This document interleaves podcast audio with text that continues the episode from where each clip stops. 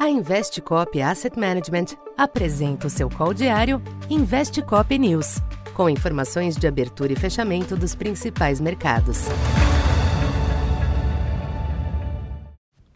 Boa tarde. Eu sou Silvio Campos Neto, economista da Tendências Consultoria, empresa parceira da Investcop.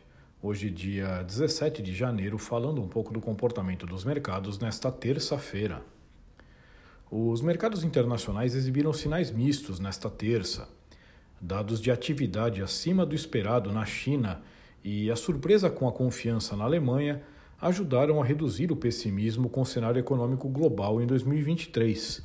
Em particular, perspectivas melhores para a China impulsionaram commodities e ativos correlacionados, como o petróleo Brent, que retornou para 86 dólares. Em Wall Street, as bolsas não conseguiram acompanhar o bom humor, com reações mistas a balanços importantes divulgados hoje. Enquanto as ações do Morgan Stanley reagiram bem aos resultados, os papéis do banco Goldman Sachs cederam mais de 5%.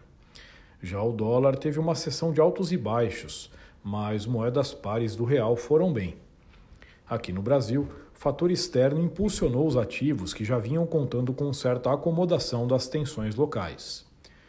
Há certo benefício da dúvida sendo concedido ao novo governo neste momento, em meio a declarações que indicam certa preocupação com o quadro fiscal, mas a falta de detalhamento sobre os planos ainda incomoda a parte dos agentes.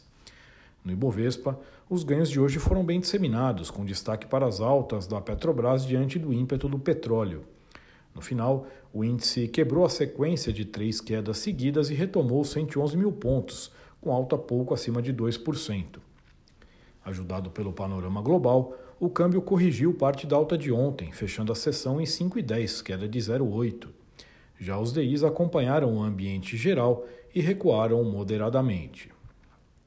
Para esta quarta, os mercados internacionais focam nos Estados Unidos, com dados importantes no país, como o PPI vendas no varejo, além de sinais do Fed com declarações de dirigentes e o livro bege. É provável que os dirigentes procurem esfriar o maior otimismo nos mercados, a fim de manter o aperto das condições financeiras. Aqui no Brasil, além de reagir aos sinais externos, os investidores ficam atentos às discussões em torno do novo valor do salário mínimo, que pode ser visto como um indicativo para outras discussões com impactos fiscais. Ou seja, apesar do recente alívio, ainda há riscos relevantes no fronte doméstico para o curto prazo. Então por hoje é isso. Muito obrigado e até amanhã. Essa foi mais uma edição Investe Cop News.